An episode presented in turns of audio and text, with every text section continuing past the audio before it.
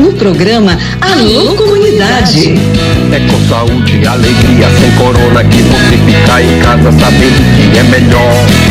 Pra sua saúde, aldeia, comunidade, não viaje pra cidade que aglomera sempre. Uma produção da campanha Com Saúde e Alegria, sem corona. Participação direta dos moradores, de agentes de saúde, das lideranças e dos movimentos sociais. Informação de qualidade voltada para as comunidades e aldeias da região do Baixo Amazonas. Alô, comunidade! Alô, você, boa tarde. Sexta-feira, 14 de janeiro. Começamos agora o nosso Alô Comunidade, o programa da campanha Com Saúde e Alegria Sem Corona. Eu sou Raik Pereira aqui na apresentação, transmitido pelas rádios Princesa FM, direto aqui dos estúdios da Rádio Princesa e retransmitido pelo, pela Rádio Rural AM de Santarém. Obrigado aí, pessoal. Você que acompanha também nos aplicativos, aquele abraço, boa tarde.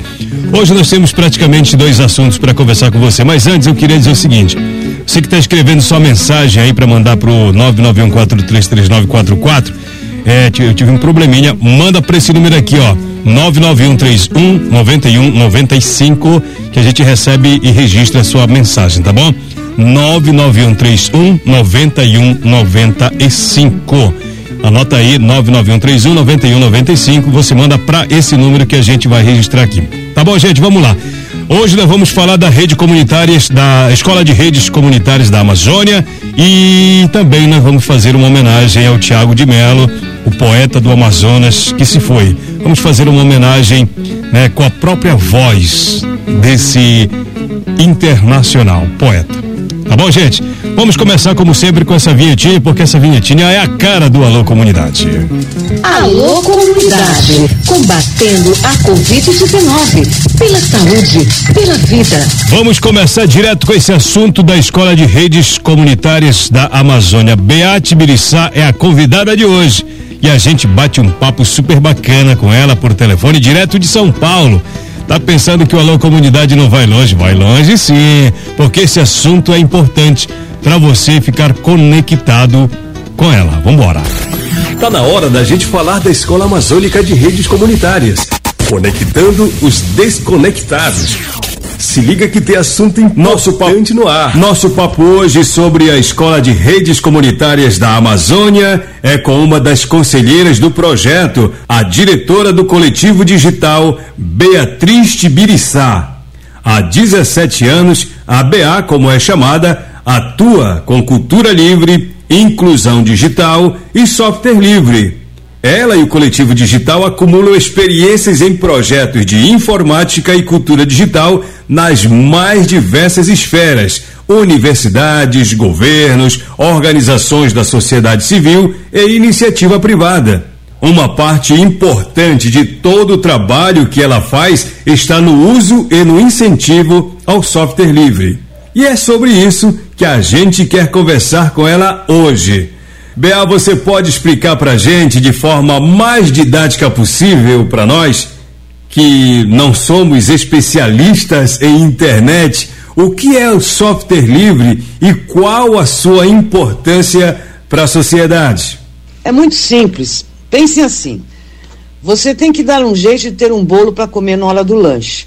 Você pode comprar um bolo que já vem pronto, embalado e fatiar para comer. Ou você pode fazer você mesmo um bolo com a receita que a sua avó ensinou. Colocar para assar e aí fatiar para comer. No bolo que você comprou, você não sabe a receita.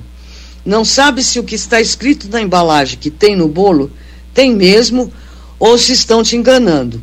E vai pagar caro para comer um bolo que você nem pode dar um toque seu para fazer o bolo ficar mais gostoso. Se você fizer o bolo com a receita que sua avó ensinou, você sabe cada ingrediente que vai na receita, sabe como você deve misturar para ficar bom e ainda pode acrescentar, por exemplo, uma castanha do Pará em pedaços e o bolo vai ficar ainda mais saboroso. E quando você for passar a receita para alguém, você conta que a receita era da sua avó e que você modificou um pouco acrescentando a castanha. Dessa forma, você pode passar essa receita para muitas e muitas pessoas. Essas pessoas podem modificar essa receita do jeito que elas achem que o bolo vai ficar mais gostoso e todo mundo sai ganhando nesse compartilhamento de ideias dos ingredientes, da receita, do bolo que você vai servir nos lanches da sua casa. Com software livre é a mesma coisa. Você pode comprar um programa de computador ou um aplicativo das grandes corporações que são proprietárias, que você vai comprar sem saber, comprar não, você vai pagar para usar e não sabe como que é esse programa, de que jeito ele foi feito, como é que ele vai entrar no seu computador, o que, que você tem que fazer se ele parar de funcionar, nada disso você vai saber e vai pagar caro por isso.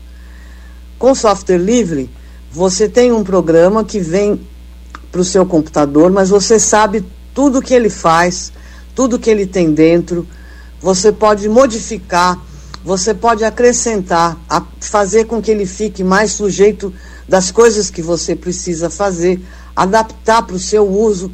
E você pode depois compartilhar com outras pessoas que podem também enriquecer esse programa, esse software, como a gente fala, e fazer ele ficar cada vez melhor. Fazer com que ele funcione do jeito que a sua comunidade, que você precisa que ele funcione. E como o software livre pode apoiar as atividades desenvolvidas por lideranças comunitárias em seus territórios? Está na própria base da filosofia do software livre. A, a, partir do momento em que você escolhe usar software livre, você tem toda uma comunidade no mundo inteiro, no Brasil todo, que está em volta daquele projeto de software livre para aperfeiçoar, para fazer todo, tudo aquilo que é necessário para que ele tenha o melhor funcionamento possível. E você pode, com base naquilo que você vai fazer na sua comunidade, com aquilo que, os, que o, a atividade no seu território exige, você pode adaptar esse software livre de forma que ele funcione da melhor maneira possível. Por exemplo, aqui em São Paulo tem uma comunidade que se organizou para enfrentar a pandemia e criou um programa de agentes populares de saúde. E eles precisavam de um programa que fizesse todo o cadastro e acompanhamento é, das pessoas que estavam enfrentando a pandemia naquela comunidade. Isso foi feito com software livre, foi feito adaptado para exatamente aquilo que a comunidade precisava, qual era a melhor forma de acompanhar e de dar conta, de cuidar de todas as pessoas que estavam é, sendo atingidas pela pandemia e, e dar conta de poder criar um, um banco de dados onde pudesse saber quais eram as necessidades que aquela comunidade tinha para enfrentar a pandemia e a quarentena. Isso tudo foi feito em software livre. Tudo isso que essa comunidade fez é, foi compartilhado com outras comunidades que tinham mais ou menos a mesma estavam fazendo atividades semelhantes e essas outras comunidades pegaram aquele software, adequaram para aquilo que elas precisavam e assim foi seguindo. Então, isso é a base da filosofia do software livre. Bea, é muito importante falar sobre inclusão digital. Aqui na Amazônia, há uma expressiva parcela das comunidades que vivem num contexto de exclusão. Você acha que é possível reverter esse cenário? Já tem muito tempo que eu tenho contato com a Amazônia, com os povos ribeirinhos, com tudo que acontece por aí. Isso porque já lá nos anos 2000 a gente começou a trabalhar junto e depois acabamos nos envolvendo num grande projeto nacional, que era o, os Telecentros BR, que tinha como objetivo conseguir é, ajudar a diminuir a exclusão digital desde os dos, dos pampas do Rio Grande do Sul até as comunidades ribeirinhas da Amazônia. O Brasil está muito atrasado para responder a isso. E eu acho que a, a, gente fez muito, mas muito mesmo, nesses anos todos que a gente vem batalhando por inclusão digital. Os agrupamentos, os coletivos, as ONGs, que se interessaram por essa, por essa causa de resolver o problema da exclusão digital conseguiram muitas vitórias, a gente conseguiu várias políticas públicas que foram feitas voltadas para resolver isso, mas a gente ainda está muito atrasado. E agora, então, depois da pandemia, ficou bastante evidente que a questão do, da falta de acesso à rede mundial de computadores, a falta de habilidade que não foi desenvolvida junto a toda a população de mexer com a, o mundo digital, ficou evidente. Muita gente teve que se virar. Vocês devem ter visto por exemplo, uma matéria que até saiu no Fantástico de dois meninos aí da Amazônia que acabaram tendo que se virar sozinhos para conseguir acompanhar a escola e montaram uma espécie de uma escrivaninha no alto de uma árvore, que era o único lugar onde pegava o celular para acompanhar a aula. E isso não é um problema de cada um, isso é um problema do país. Nós temos direito a ter acesso à internet, nós temos direito a, a, a ter a possibilidade de desenvolver nossas habilidades no mundo digital. E eu acredito que isso é possível, porque se eu não acreditasse, eu não estava tanto tempo nessa luta. E não saio dela por nada, porque eu acho que ela traz um mundo novo para a gente, ela coloca outros instrumentos e outras possibilidades de ação na mão de cada um de nós. E nós temos que brigar por isso, porque isso é nosso direito. Olha, eu gosto desse otimismo e disposição que você tem para lutar e defender aquilo que você acredita. Por fim, Bea, gostaria que você falasse um pouco sobre sua expectativa em integrar a rede. Depois de tantos anos nessa luta, é uma grande alegria, uma honra enorme fazer parte do conselho da Escola de Redes Comunitárias. Isso, essa proposta de fazer a rede da Escola de Redes Comunitárias coloca para frente uma ideia que a gente vem sempre carregando. Nós temos que ter as nossas redes. Nós temos que controlar tudo aquilo que nós queremos que seja divulgado, tudo aquilo que nós queremos que seja acumulado como conhecimento, aquilo que nós, nós queremos mostrar que, da nossa região para o resto do mundo, para o resto do país. Isso só vamos fazer com a construção de redes comunitárias livres, autônomas, e com todo o poder de controle na mão da comunidade. Então, é, é, com muito prazer que eu entrego, é com muita vontade que eu vou participar desse projeto. Eu já estive aí, é, passei um tempo com o seu Pedrinho, a dona Conceição, lá no Tapajós. E é, é, é de uma alegria imensa andar por aí e ver as pessoas é, tendo ideias, mostrando novas habilidades, mostrando como deve ser feito, dizendo o que precisa para conservar a, a nossa Amazônia, como é que nós vamos trabalhar para que isso seja um bem comum, é, um bem que está a serviço é, de todos que preservam, que conservam, que cuidam e que criam a partir da sua vivência nos seus territórios. É isso que deve ser uma rede comunitária livre. É isso que a gente está pensando junto, trabalhando junto para criar e dar corpo a essa ideia de uma forma que ela possa ser replicada, contada e cantada em verso e prosa pelo país todo e por esse mundão de Deus. Eu quero fazer parte dessa história, eu quero estar junto com vocês. E o que vocês precisarem de mim é só chamar a Beate Biriçá do Coletivo Digital, que eu corro para dar uma ideia, eu corro para conversar com vocês, que tudo que tiver ao meu alcance eu vou fazer para que isso seja um sucesso, para que a gente consiga botar de pé essa rede comunitária que nós estamos construindo. Queria agradecer muito o convite para conversar com vocês e dizer que realmente eu estou à disposição. O que vocês precisarem, mandem como pergunta, mande e-mail, mande um, uma mensagem de voz, como for. Eu vou tentando me virar para conseguir responder, para buscar as informações que vocês precisam, para contar as nossas histórias aqui nesse pedaço de cidade urbana grande.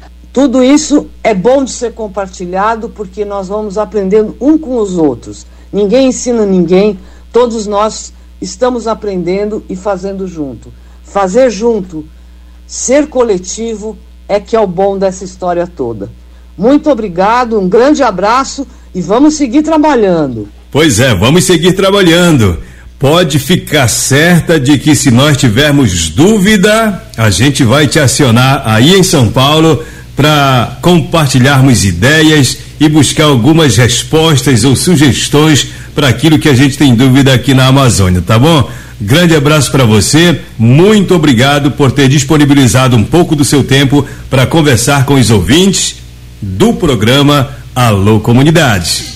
Alô Comunidade, combatendo a Covid-19, pela saúde, pela vida. Bacana o papo aí com Beate Biriçá, direto de São Paulo, nesse quadro que rola toda sexta-feira aqui no Alô Comunidade sobre escola de redes comunitárias da Amazônia. Uma ideia fantástica de inclusão, conectando os desconectados, essa galera que mesmo queira estar conectado, mas nem todo canto a gente encontra um sinal de internet para estar tá incluído, né, cara? E é muito bacana esse projeto liderado aqui na região é, pelo projeto Saúde e Alegria. Santarém do Tapajós são duas horas e 18 minutos. Para você que está ligando nesse momento, aquele abraço, obrigado pela companhia, tudo de bom.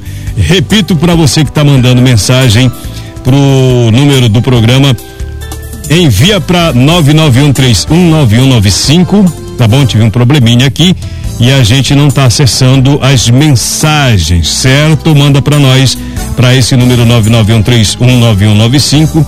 A galera já também já é familiarizada com esse número, tá certo? Obrigado pela é, compreensão. São 2 e 18 Pessoal, tem uma informação, aquelas notícias desagradáveis, né, cara? Morreu hoje o poeta amazonense Tiago de Melo aos 95 anos. O poeta amazonense Tiago de Melo morreu aos 95 anos, uma história muito fantástica. E essa história que não se acaba com a morte dele porque vai ficar eternizada a obra dele. Ele faleceu em casa, isso lá em Manaus, capital do Amazonas. Tiago de Melo nasceu em Barreirinha, no interior do Amazonas, e é um dos poetas mais conhecidos da região. É influente demais, tanto nacionalmente quanto internacionalmente e suas obras foram traduzidas para mais de 30 idiomas. E essa informação que estou dando aqui, inclusive, está na internet, lá no G1, mas vários sites de notícias estão dando a notícia do falecimento do Tiago de Melo. Tem umas poesias fantásticas. Os Estatutos do Homem é uma, uma poesia maravilhosa. Mas a gente vai fazer uma homenagem aqui no programa Alô Comunidade para esse amazonense, esse cara da Amazônia que vai falar na poesia dele, que você vai ouvir agora, sobre o rio Amazonas. Amazônia, Amazonas, Pátria da Água, o nome dessa poesia que você vai ouvir agora. E a gente preparou com todo carinho para você, a gente selecionou é, essa narrativa, essa narração dele para você aqui no programa Alô Comunidade. Você que não conheceu a história do Tiago de Melo, tá? Eu faço até um pedido assim, vá lá na internet, pesquisa, se você tiver internet em casa, pesquisa, tá? Um pouco dele e as poesias que ele fez e gravou e é uma narração fantástica. E é isso que a gente vai fazer agora, porque vale vale a gente ouvir no rádio aquilo que nem sempre a gente tem possibilidade de ouvir em qualquer veículo de comunicação. Mas o Alô Comunidade te coloca dentro dessa história sobre o Amazonas na voz dele próprio, Tiago de Melo. São duas horas 21 minutos. Ouça o que ele disse. Pois aqui está a minha vida. Da altura extrema da cordilheira, onde as neves são eternas, a água se desprende e traça um risco trêmulo na pele antiga da pedra. O Amazonas acaba de nascer. A cada instante ele nasce.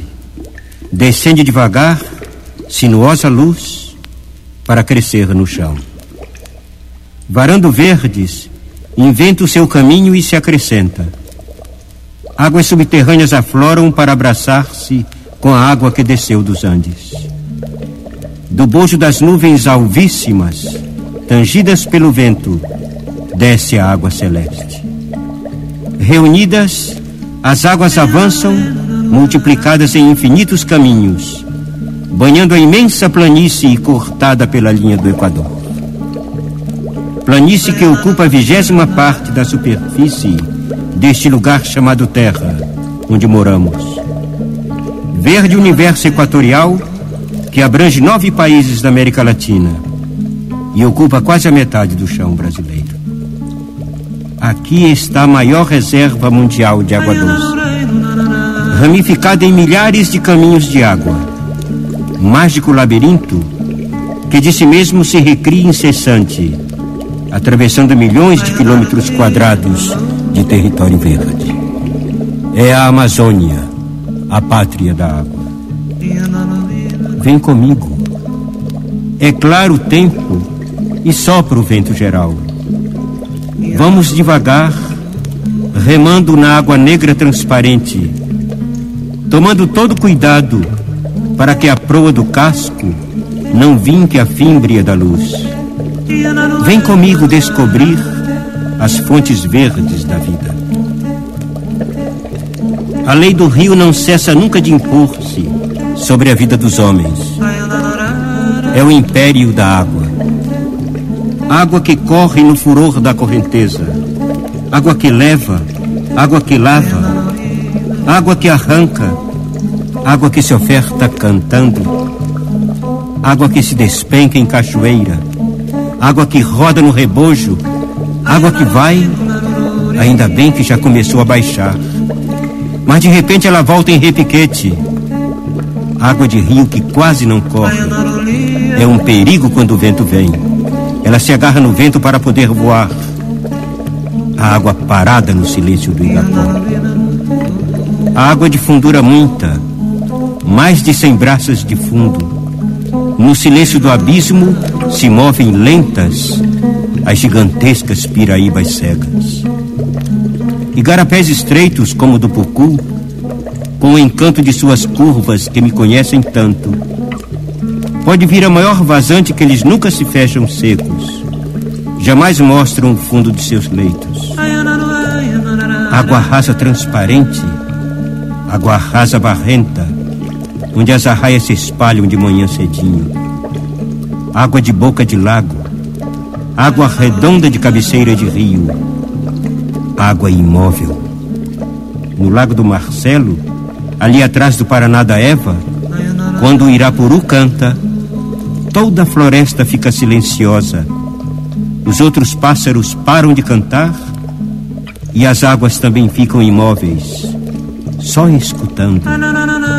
De vez em quando é que a pele delas estremece. Água atravessada de capim de margem a margem. Água coberta de chavascal. A gente caminha por cima da espessa vegetação entrelaçada. Mas água também de doenças. Água de ameba. Água da febre negra. Mas água de cacimba. No ardor úmido da selva, o olho d'água se ofertando frio. Nunca para de minar. Águas barrentas do Solimões, do Madeira, águas do Purus, as águas azuis do Tocantins, as verdes do Tapajós. E as águas negras de todas as cores do rio Andirá, o rio da minha infância. Eu venho desse reino generoso, onde os homens que nascem dos seus verdes continuam cativos, esquecidos e, contudo, profundamente irmãos das coisas poderosas, permanentes, como as águas, os ventos e a esperança. Vem ver comigo o rio e as suas leis. Vem aprender a ciência dos rebojos. Vem escutar os cânticos noturnos no mágico silêncio do Igapó coberto por estrelas de esmeralda pois aqui está a minha vida.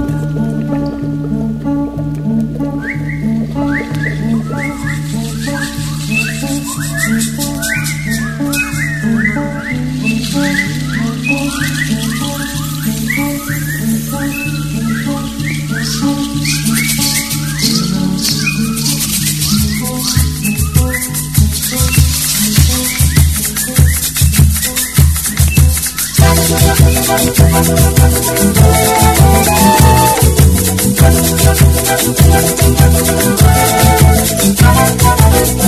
Igual saga de rio que corre pro mar. Sabendo onde vai, onde vai derramar. Os homens modernos procuram mudar. No fim convergem ao mesmo lugar. Já não pensam na lua no céu. Santos das crenças no Éden no sol. Abatem a natureza dos seus. Irmãos, seus filhos e seus ancestrais. Saga de rio. Lê, lê, lê, lê, lê, lê, lê, lê, lê de rir.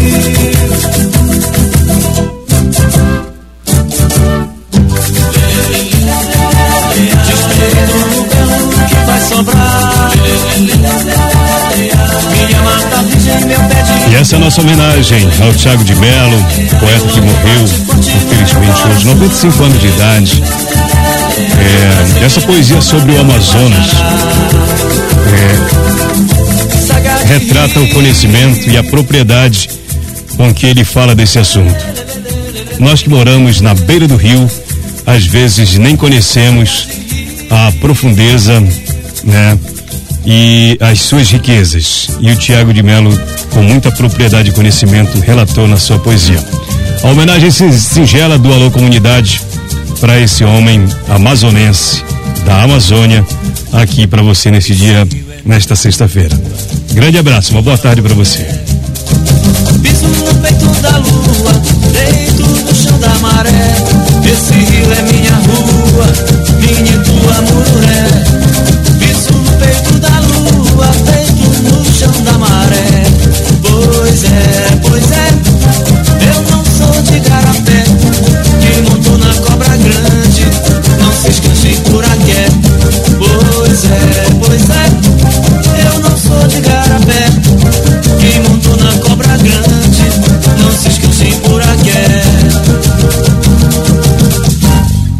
abaixo o rio assim.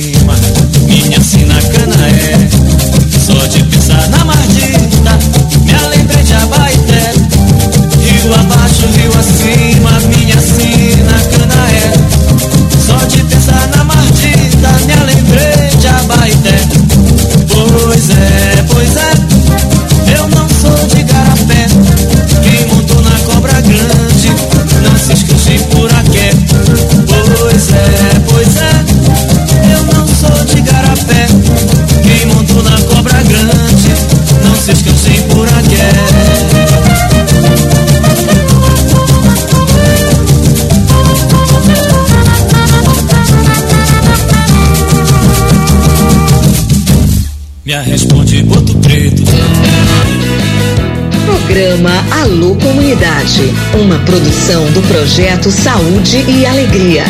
Campanha com Saúde e Alegria sem Corona. Apoio Aliança Água Mais Acesso. Fundação Conrad Adenauer. Criança Esperança. Instituto Clima e Sociedade.